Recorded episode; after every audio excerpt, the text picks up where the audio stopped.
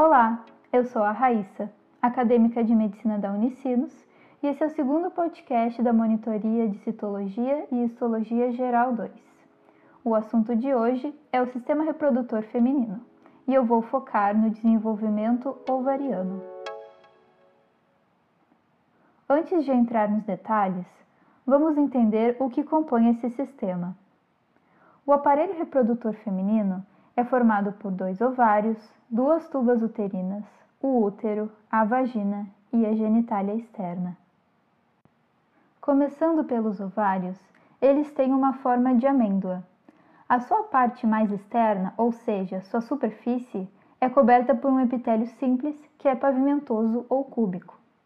Esse epitélio é chamado de epitélio germinativo.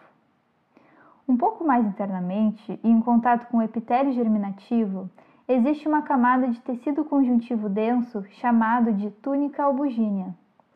Abaixo da túnica albugínea, ou seja, ainda mais internamente, existe a cortical, na qual se situam os folículos ovarianos. E o que são esses folículos? O folículo ovariano é composto pelo ovócito e as células que circundam, que envolvem esse ovócito. Os folículos se localizam mais especificamente no tecido conjuntivo da região cortical, chamado de estroma, o qual contém muitos fibroblastos. A porção mais interna dos ovários é chamada de medula, que apresenta tecido conjuntivo frouxo e muita vascularização. Agora vamos falar sobre o desenvolvimento dos ovários. Tudo começa pelas células germinativas primordiais, que depois de muitas divisões celulares, de muitas divisões mitóticas, essas células se tornam as chamadas ovogônias. Quando começam as divisões meióticas, as ovogônias se transformam em ovócitos primários. Esses ovócitos primários apresentam ao seu redor uma única camada de células chamadas de granulosas ou foliculares, e essas ficam dispostas de forma bem achatada, ou seja, pavimentosa. Então, resumindo, os ovócitos primários apresentam ao seu redor células granulosas pavimentosas unilaminares. Unilaminar porque é apenas uma camada, uma lâmina dessas células granulosas. O conjunto do ovócito primário com as células granulosas pavimentosas unilaminares formam o folículo primordial. Com o crescimento do folículo primordial, ele passa a se tornar um folículo primário. O folículo primário apresenta o ovócito com as células da granulosa menos achatadas, ou seja, cúbicas. Essas células da granulosa podem se apresentar como unilaminar ou já como multilaminar, que é quando tem mais de uma camada dessas células da granulosa. Além disso, é no folículo primário que começa a aparecer a zona pelúcida, que é uma região que circunda o ovócito e é formada por glicoproteínas. O folículo primário também passa a apresentar as primeiras células da teca, que são células produtoras de progesterona, estrógenos e andrógenos. E essas células se situam ao redor das células da granulosa, ou seja, as células da teca formam a porção mais externa do folículo. O próximo estágio de desenvolvimento do folículo é representado pelo folículo secundário, ou também chamado de folículo antral, que é quando apresenta antro, que é aquele espaço preenchido por líquido folicular. Então, logo que aparecer o antro, o folículo primário passa a ser considerado folículo secundário.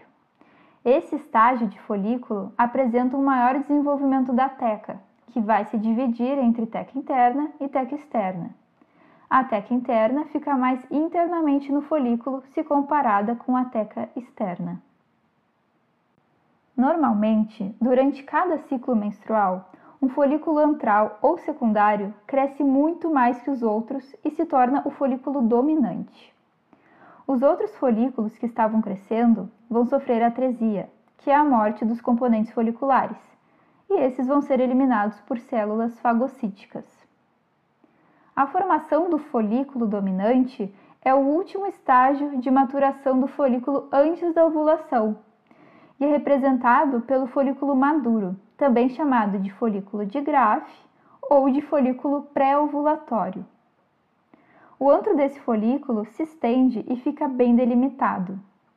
Nesse estágio folicular, as células da granulosa ficam ao redor do antro em sua maior parte, mas uma região específica tem ligação com a porção das células da granulosa que circundam o ovócito. As células da granulosa que circundam o ovócito formam a corona radiata. Agora, a parte da corona radiata que se une à parede de células da granulosa ao redor do antro formam o chamado cúmulos óforos, que é como se fosse um pescoço de células da granulosa. Isso é mais fácil de entender com uma imagem, então, se conseguir, puxe aí no Google uma imagem de folículo maduro e aproveita para dar uma olhada nos folículos anteriores também. Agora, chegamos na parte da ovulação. Como que isso ocorre? O folículo maduro vai sofrer um rompimento em uma parte de sua parede e assim vai liberar o ovócito, que será capturado pela extremidade dilatada da tuba uterina. O estímulo para a ovulação é proporcionado pelo pico de LH, que é o hormônio luteinizante. O LH é liberado pela hipófise em resposta aos altos níveis de estrógeno circulante, produzido pela teca dos folículos em crescimento. Após a ovulação, há uma reorganização das células foliculares que permaneceram no ovário. Então, as células da granulosa e as células da teca interna do folículo que ovulou vão sofrer transformações. A reorganização dessas células vai formar o corpo lúteo. O desenvolvimento do corpo lúteo se dá por estímulo do LH, liberado antes da ovulação. Ainda sob efeito do LH, o corpo lúteo vai passar a secretar progesterona e estrógenos. As antigas células da teca serão agora nomeadas teca-luteínicas. As células granulosas serão nomeadas granulosa-luteínicas. De forma geral, o corpo lúteo será formado por uma parte mais interna, que apresenta muitos vasos sanguíneos e linfáticos, e em seguida, um pouco mais externamente, teremos as células granulosa-luteínicas. Por fim, na parte mais superficial do corpo lúteo, teremos as células tecalutênicas, que tendem a se acumular em pregas. Após o desenvolvimento do corpo lúteo, uma entre duas coisas podem ocorrer. Se houver gravidez, o corpo lúteo aumentará de tamanho e continuará a secretar progesterona. Se não houver gravidez, as células do corpo lúteo sofrerão apoptose, que é a morte programada. Se ocorrer apoptose, essas células serão fagocitadas por macrófagos.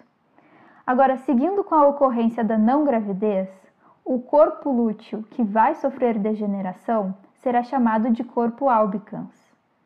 O corpo albicans é primeiramente invadido por fibroblastos presentes no estroma ovariano, formando uma cicatriz de tecido conjuntivo denso.